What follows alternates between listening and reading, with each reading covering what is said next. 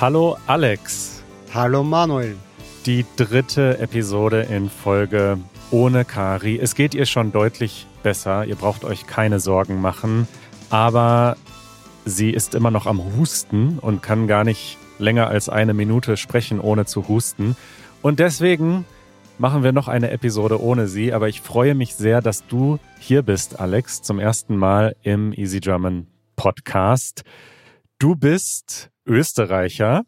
Ja. Damit fangen ja. wir mal an. Es wird auch heute viel um Österreich gehen. Wir machen eine Austria Edition Episode hier im Easy German Podcast.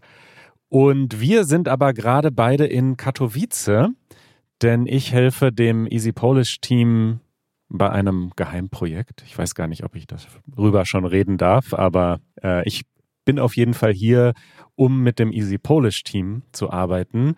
Und was ist deine Polen-Connection? Wieso bist du als Österreicher in Katowice? Und bist du meistens hier oder wo bist du in deinem Leben unterwegs? Ja, ich bin sehr viel unterwegs, leider, aber auch Gott sei Dank. Das hat gute Seiten und schlechte Zeiten.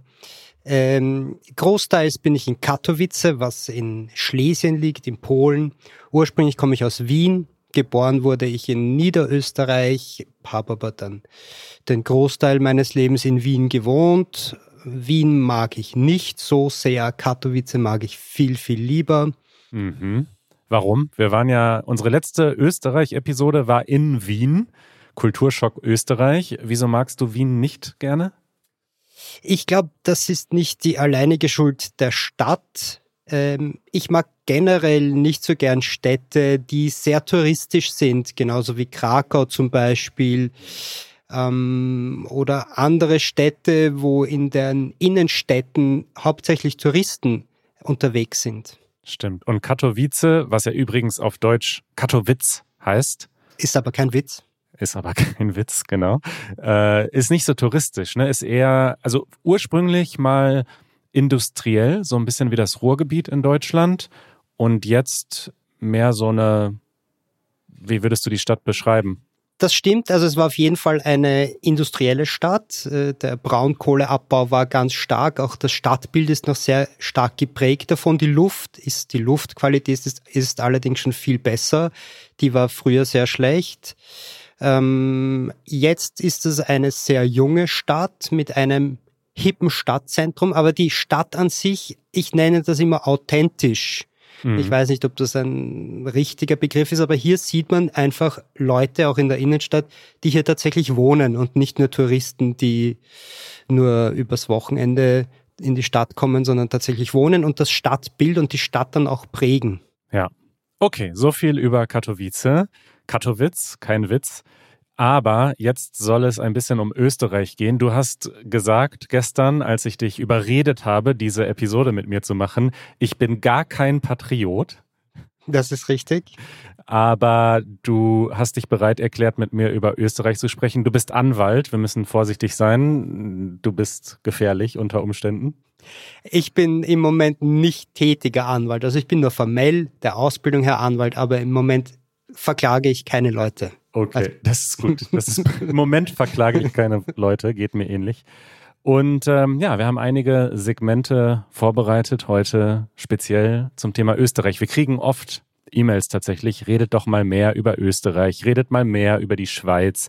Im Januar kommen wir ja nach Zürich. Vor ein paar Monaten waren wir in Wien und jetzt sprechen wir also mit dir, einem Niederösterreicher. Genau. Ausdruck der Woche.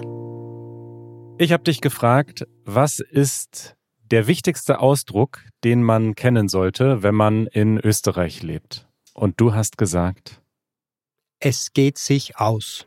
Es geht sich aus. Und ich habe diesen Ausdruck tatsächlich noch nie gehört und ich kann so ungefähr raten. Soll ich mal raten? Rate mal. Ich würde vermuten, also grammatikalisch ist das erstmal aus hochdeutscher Sicht einfach falsch. Also das macht keinen Sinn. Es geht sich aus. Also etwas geht aus, dann das Licht geht aus, der Herd geht aus. Es geht sich aus.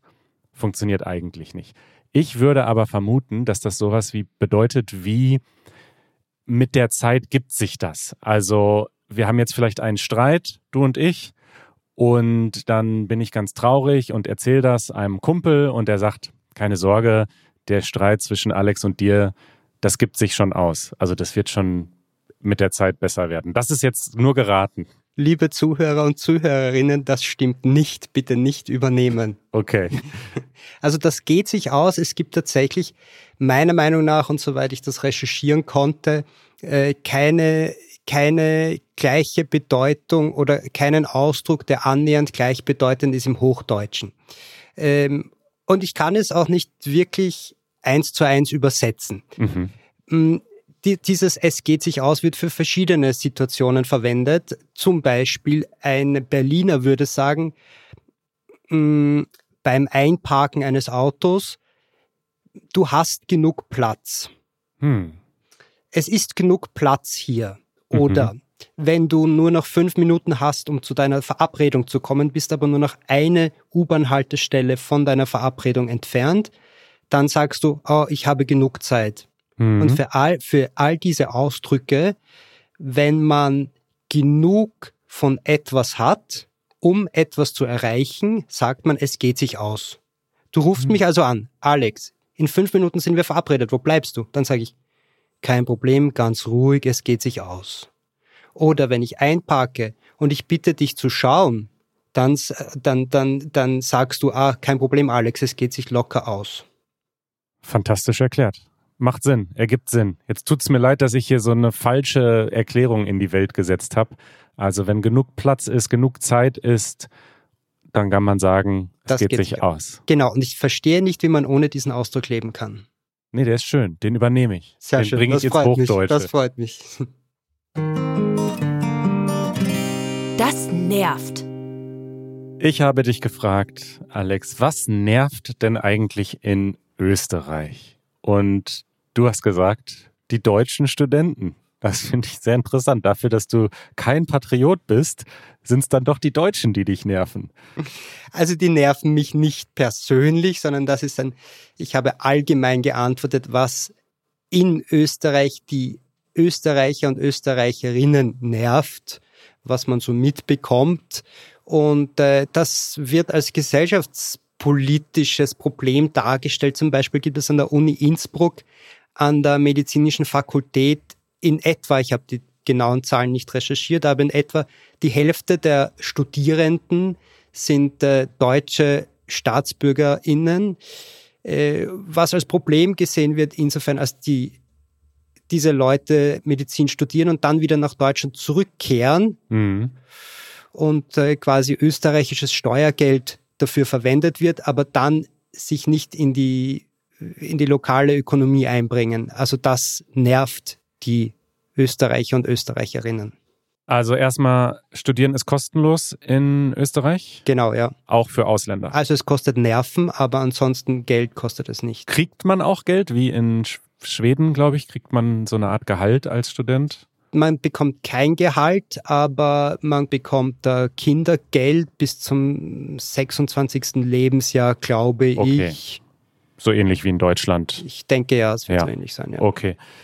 Und der Grund dafür, vermute ich, dass gerade so viele Medizinstudenten in Österreich sind aus Deutschland, ist der Numerus Clausus. Das haben wir vielleicht schon mal erklärt vor langer Zeit. Der Numerus Clausus ist eine Zulassungsbeschränkung. Und zwar gibt es bestimmte Studiengänge in Deutschland. Dort wird die Zulassung, also ob man dort studieren darf in diesem Studiengang, zentral in ganz Deutschland geregelt über die Abschlussnote, die man im Abitur, also in der Schule gemacht hat. Und es gibt dann einfach eine mathematische Formel, je nachdem, wie viele Menschen Medizin zum Beispiel studieren möchten. Für Jura gilt das auch noch. Und es gibt, was weiß ich, 5000 Plätze und es gibt aber 20.000 oder 30.000 Leute, die das gerne studieren möchten in einem Semester. Diese Zahlen sind komplett geraten, wahrscheinlich falsch. Und dann wird halt geschaut, okay, damit die ersten 5000 reinkommen, ist der Numerus Clausus 1,3 zum Beispiel. Also man muss mindestens die Abschlussnote 1,3 haben. 1 ist das Beste, um reinzukommen. Und weil es eben so viele Leute gibt, die dann zum Beispiel 1,7 haben oder 2,0, die gehen dann oft in anderen Ländern studieren, wo es einfacher ist, Medizin zu studieren wo man einfacher zugelassen wird. Zugelassen. Das Studium, das Studium ist, ist genauso schwierig. Ist genauso schwierig. Aber das macht doch total Sinn. Also in Österreich gibt es keinen Numerus Clausus, also kommt alle nach Österreich studieren, außer ihr seid Deutsche, dann nicht, aber dann werdet ihr diesen Podcast nicht hören. Nein, es war ein Scherz, natürlich auch sind auch Deutsche herzlich willkommen, vor allem für mich, aber so ist der nochmal der allgemeine Tenor. Äh, aber das macht doch total Sinn, dass man Leute, dass man 18-jährige junge Menschen, die gerade von der Schule kommen, nicht beschränkt darauf, wie gut sie in der Schule waren oder auch nicht. Das sagt nichts darüber aus, ob sie dann gute Ärzte oder Ärztinnen werden. Also ich halte dieses österreichische ähm, etwas nicht so durchökonomisierte oder kapitalisierte System für weitaus sinnvoller als als ein beschränktes System. Was ich mich frage, wie kann das denn sein, dass Deutschland so wenig Kapazitäten hat oder zu wenig Kapazitäten, um Studierende aufzunehmen und andere Länder, also wie kann das denn sein, dass Österreich genug Platz hat an den Universitäten? Weil es muss ja irgendein Limit geben an ProfessorInnen oder Räumen, also irgendeinen Grund wird es ja geben, warum nicht alle, die Medizin studieren wollen, Medizin studieren können in Deutschland? Also ich habe das jetzt natürlich nicht recherchiert und bin auch kein Experte auf diesem Gebiet, aber ich denke, es hängt zusammen mit der Durchökonomisierung ähm, der, der tertiären Lehre, die es in jedem Land gibt und in, in einem Nationalstaat ist sie halt fortgeschrittener als in einem anderen. Und äh, Österreich hat sicher eine sozialistischere Vergangenheit oder eine eine sozialdemokratischere Gegenwart als Deutschland, denke ich. Und äh, hier wird allgemein gut vielleicht noch ein bisschen leichter zugänglicher gemacht als in anderen Ländern. Hm. Okay. Und warum nervt das die Österreicher jetzt, dass da so viele deutsche Studierende sind? Benehmen die sich schlecht? Nein, ich denke, das sind niedere Instinkte. Da kommt jemand, ähm, äh, also äh, ein kleiner Einschub. Ich bin absolut kein Patriot. Aber bei der Sprache zum Beispiel bin ich tatsächlich ein bisschen ein Patriot. Ja, ich finde Österreichisch einfach viermal so schön als irgendeine Art von anderem deutschen Akzent. Das Schweizerische ist auch noch in Ordnung. Ähm, und ich glaube, dass die Leute sich daran stören, dass Leute kommen und sich nicht und eine Masse von Menschen und sich sprachlich nicht anpassen. Ja, man ist zum Beispiel, aber man, diese Stereotypen gibt's ja in jedem Land und in alle Richtungen. Aber man sieht in Österreich, glaube ich, zum Beispiel lieber einen Franzosen, der mit einem französischen Akzent versucht, Deutsch zu sprechen, als einen Deutschen, der sich nicht bemüht, Österreichisch zu sprechen. Mhm. Ja, bitte nochmal, das ist nicht meine persönliche Meinung, aber ich glaube, dass das. Klar, ich verstehe diese Dynamik. In der Schweiz ist es ja ähnlich. Ich habe in Basel gelebt und ich konnte zwar das Schweizerdeutsch dort, das Baseldeutsch gut verstehen, aber ich konnte es natürlich nicht sprechen. Und dann ergibt sich oft so eine Dynamik, dass dann auch die Gesprächspartner dann eben anfangen, Hochdeutsch zu sprechen, sich also auf mich anpassen, obwohl ich ja der Immigrant bin. Und gerade Deutsch, Österreich, Schweiz, Deutschland ist halt groß und ihr schaut ja auch viel deutsches Fernsehen, vermute ich. Genau, ja. ja. Und wir schauen aber kein oder sehr wenig österreichisches Fernsehen und da gibt es so eine, also die Balance ist einfach nicht die gleiche. Und wenn wir dann alle nach Österreich kommen und Hochdeutsch sprechen, kann ich schon verstehen, dass das dann so ein komisches Gefühl ist, wenn das plötzlich auch so viele sind. Darf ich dazu noch eine, eine Anekdote erzählen? Ja, klar. Also hier jetzt mit dir in diesem Podcast, äh, der ja auch abzielt auf Leute, die Deutsch lernen. Und ich habe auch viel mit Leuten zu tun, die Deutsch nicht als erste Sprache verwenden. Dann spreche ich laut, deutlich, langsam, Hochdeutsch. Natürlich habe ich meinen Akzent, den verstelle ich jetzt nicht künstlich, aber dennoch bemühe ich mich. Andererseits, wenn ich nur mit Deutschen zusammen bin, wie zuletzt passiert in Berlin, als ich in einem Boxclub war bei einem Training, bemühe ich mich nicht sonderlich und spreche einfach Österreichisch, weil ich mir denke, es ist vielleicht schwierig für einen Marokkaner, mich zu verstehen, wenn ich Österreichisch spreche, aber ein Berliner sollte mich verstehen. Der mhm. muss sich halt auch ein bisschen anpassen und bemühen. Und in diesem besagten Boxclub habe ich dann tatsächlich, habe ich halt Österreichisch geredet. Mhm. Aber er hat gesagt, erst, wie muss ich denn das machen? Muss ich den linken Fuß Vierer stellen oder den rechten Fuß? Und äh, der Trainer hat mir tatsächlich auf Englisch geantwortet, weil er mein Österreichisch nicht als Deutsch erkannt hat. Aha. Ja, das kann passieren, wenn man so gar keinen Kontakt hatte zu Dialekten, dann klingt das erstmal hart. Und was hast du dann gemacht? Auf Englisch weitergeredet? Äh, nein, ich weiß es nicht mehr, ehrlich gesagt. Ich glaube auf Hochdeutsch dann ja. einfach, ja. Ja, verrückt. Schön. Na, dann lass uns doch einfach mal ein bisschen den österreichischen Dialekt hören, denn du hast mir gesagt, das ist schön, du hast es auch gerade schon erwähnt, der österreichische Dialekt ist für dich der schönste. Äh, ich merke schon mal an, wir haben ein interaktives Transkript für unsere Mitglieder. Wenn ihr jetzt nichts versteht, dort gibt es eine, eine Übersetzungsfunktion. Aber sprich doch einfach mal deinen Dialekt in diesem Segment und erklär mir vielleicht als erstes, Gibt es in Österreich viele unterschiedliche Dialekte wie in der Schweiz oder ist das weniger ausgeprägt? Total, es gibt voll viele verschiedene äh, Dialekte. Also ich komme eben aus Niederösterreich und Wien aus der Gegend. Da ist, also ich finde, dass wir relativ wenig Dialekt haben. Ja, Wenn du weiter um, weiter im Westen bist, Vorarlberg oder Tirol, da verstehe ich auch nichts zum Beispiel. Ne? Also es gibt da Real äh, Shop, Geschoppenau, was ist das? Das ist ein, ein, Lied von, von einer lokalen Band, die halt in Vorarlbergerisch singen. Vorarlberg ist das westlichste Bundesland nahe an der Schweiz. Äh, und wenn die normal reden, verstehe ich eigentlich auch nichts. Hm. Ja. Genau, also es gibt total viele verschiedene Dialekte ähm, und äh, eher im Osten, also da, wo ich, da, wo ich daherkomme, ist eigentlich weniger ausgeprägt als im Westen. Und welche Tipps hast du für jemanden, der jetzt in Österreich lebt oder nach Österreich zieht aus dem Ausland und sagt, ey, ich verstehe zwar Kari und Manuel, aber ich verstehe Alex nicht. Was kann man machen, um diesen Dialekt zu lernen? Ich glaube, dass, fast der, dass das fast eine eigene Sprache ist. Also man muss sich daran gewöhnen. Geschrieben ist es ja das Gleiche. Ja. ja also und die, also es, ich glaube, es hilft nichts, man wird die Leute einfach bitten müssen, den Gesprächspartner bitten müssen, Hochdeutsch und langsam zu sprechen. Ansonsten ist das, also ich würde vermutlich nicht empfehlen, ähm, einzelne Ausdrücke zu übernehmen. Ja, das klingt dann komisch, mhm. wenn ich irgendwie das Gesamtbild nicht hinbekomme und dann nur einzelne Ausdrücke. Das ist es aber auch, was das so schwer macht. Also auch ich, als ich versucht habe, Baseldeutsch zu lernen. Man kann es halt verstehen lernen, aber sprechen ist schwierig, weil auch die Schweizer sagen, naja, bevor du es so halb richtig machst, mach's lieber gar nicht. Und man kann ja aber eine Sprache nicht perfekt lernen, ohne sie zu benutzen. Und dann plötzlich fängt man an, sie perfekt zu sprechen. So funktioniert Sprachenlernen nicht. Ja, das stimmt. Da kann ich.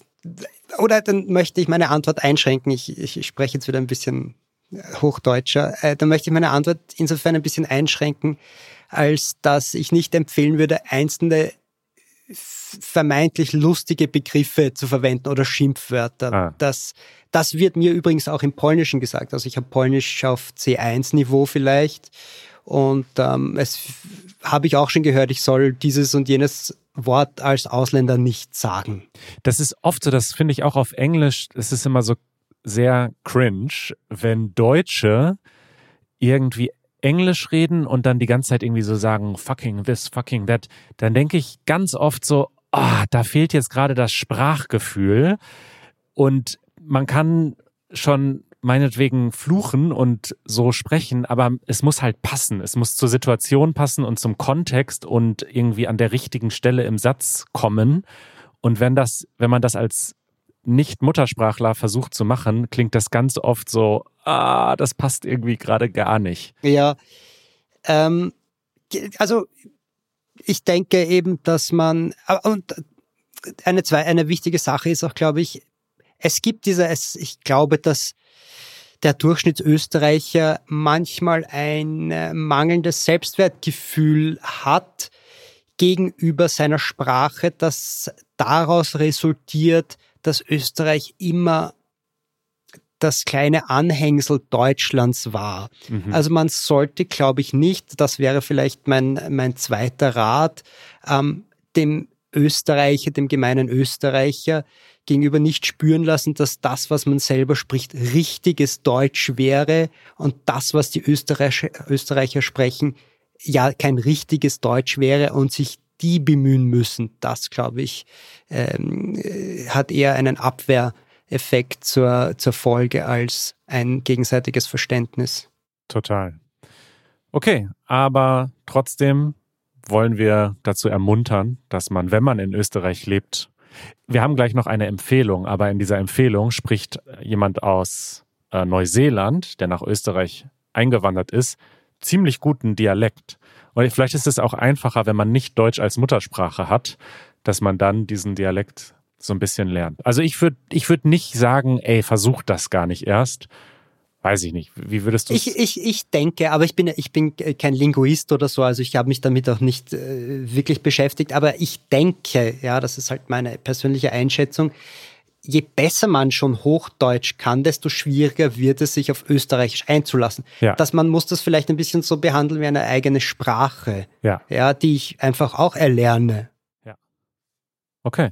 Und willst du noch sagen, warum Österreichisch die schönste Sprache der Welt ist? Ich glaube, das ist ein, ein über Gusto lässt man lässt sich nicht streiten. Ähm, das ist ein persönliches Gefühl wahrscheinlich, weil ich so aufgewachsen bin und das hat natürlich keine objektiven Gründe und äh, ist ein bisschen ist eine ist eine Geschmackssache. Empfehlungen der Woche. Ich habe es gerade schon angeteasert und zwar einen Instagram-Account möchte ich empfehlen. Es ist aber tatsächlich eine Empfehlung von Justina von Easy Polish und dieser Instagram-Account heißt Austrian Kiwi und das ist ein äh, junger Mann aus Neuseeland, der in Österreich lebt und er macht lustige kleine Videos über das Leben in Österreich und auch über das Deutschlernen und auch über den österreichischen Dialekt. Und äh, Justina hat gesagt, das fasst den österreichischen Geist in einem Instagram-Account zusammen. Also es ist natürlich, äh, es sind natürlich Stereotype viel dabei. Es ist natürlich auf die Spitze gebracht. Äh, es ist vielleicht so ein bisschen ähnlich wie Liam Carpenters Account, den wir hier auch schon mal im Podcast hatten. Aber eine Empfehlung von Justina für alle, die sich für Österreich interessieren. Den verlinken wir mal in den Show Notes. Und du hast auch eine Empfehlung. Äh, einen absoluten Klassiker, der insbesondere zum Thema hat, das Verhältnis zwischen Österreich und Deutschland. Ich habe vorher schon ganz kurz gesagt, dass es allgemein vielleicht ein, äh, ein Gefühl des geringen Selbstwertes gebe, vor allem gegenüber dem großen Bruder Deutschland ähm, was sehr einseitig ist, denn die Deutschen kümmern sich nicht um die Österreicher, aber für Österreich ist Deutschland immer ein großes Thema. Jetzt zum Beispiel auch im Fußball, ja, wenn Österreich äh, Deutschland schlägt, dann ist das äh, ein riesengroßes Thema für Deutschland eher nicht so. Äh, das äh, ist in jeder Sportart so. Und diese Empfehlung, die ich habe, die sich die Piefke-Saga nennt, hat genau dieses Verhältnis zum Thema. Okay. Da geht es darum, äh, das ist eine vierteilige Serie, allerdings aus den, ich glaube, 80er oder 90er Jahren. Also es ist nicht mehr, es gibt, es kommen da keine Handys vor und kein Internet, glaube ich. Also 1990. 1990. Ähm, das ist eine ältere Welt. Ich glaube aber, dass sich an der Einstellung nicht viel geändert hat. Und es geht ganz kurz gesagt darum, dass hm, deutsche Touristen mit viel Geld in die österreichischen Berge äh, zum Skifahren kommen und einerseits natürlich gern gesehen werden, weil sie einfach Geld dalassen und das äh, wirtschaftlich der lokalen Gemeinde hilft. Andererseits sind sie aber einfach Deutsche, die man nicht haben will.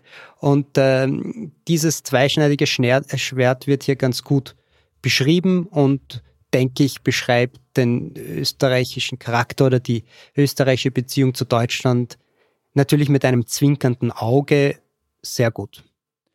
Die Piefke-Saga von 1990, ich habe gerade mal geschaut, ich finde sie auf keiner der Streaming-Seiten, die es jetzt so in Deutschland gibt, aber vielleicht lohnt es sich, die DVD zu kaufen oder auszuleihen in der Bücherei oder vielleicht international. In Österreich kann man es bestimmt irgendwo streamen beim ORF oder so. Ich weiß es nicht. Ich habe es nicht gecheckt, aber es der ORF hat eine TV-Thek oder vielleicht auch auf Arte. Ich weiß es nicht. Das ist ja interessant. Mediathek heißt bei euch TV-Thek. Genau. Piefke-Saga. Ich schau mal ganz kurz. Die Piefke-Saga, nee, auch beim ORF nicht. Aber ihr findet das. Wenn ihr in Österreich lebt, findet ihr es bestimmt in der Bücherei. Das wäre mein Tipp. 100%ig. Eure Fragen. Zum Abschluss, Alex, habe ich eine Frage mitgebracht. Die steht schon ultra lange auf unserer Liste. Sie hat tatsächlich mit Weihnachten zu tun, aber nicht, weil in einem Monat Weihnachten ist, sondern weil wir sie, glaube ich, vor zwei Jahren bekommen haben in der Weihnachtszeit. Es tut mir wahnsinnig leid, Daniel, aber es beweist nur, dass eure Fragen nicht untergehen. Wenn ihr uns eine Frage schickt auf easygerman.fm, wir speichern sie ab und früher oder später kommen wir hoffentlich dazu. Und Daniel hat uns eine Audionachricht geschickt. Hallo Easy German Freunde, hier ist Daniel. Ich wünsche euch frohe Weihnachten aus Australien. Meine Frage ist, kennt ihr sehr viel von Krampus? Mein Vater ist von Österreich gekommen und als ich ein Kind war, hat er uns von der Weihnachtsteufel erzählt. Wir haben sogar eine irgendwie süße kleine Krampus für unseren Weihnachtsbaum. Äh, jedenfalls finde ich die Geschichte und Kultur von Sachen wie Krampus sehr interessant. Ich wünsche euch alle den Besten beim Weihnachten. Bis später. Krampus, der Weihnachtsteufel. Ist das so? Den gibt es tatsächlich, aber ich fürchte, ich muss Daniel fast ein bisschen enttäuschen. Ich weiß relativ wenig darüber. Ich kann sagen, das, was man beobachtet, das, was jeder weiß, der Krampus geht am 5. Dezember durch die Straßen. Und zwar zusammen mit Nikolaus. Vielleicht erklären wir das kurz? Ja, aber nicht unbedingt. Ah, nicht unbedingt. Er geht auch alleine. Also Nikolaus, vielleicht ganz kurz, wird in Deutschland gefeiert, allerdings am 6. Dezember.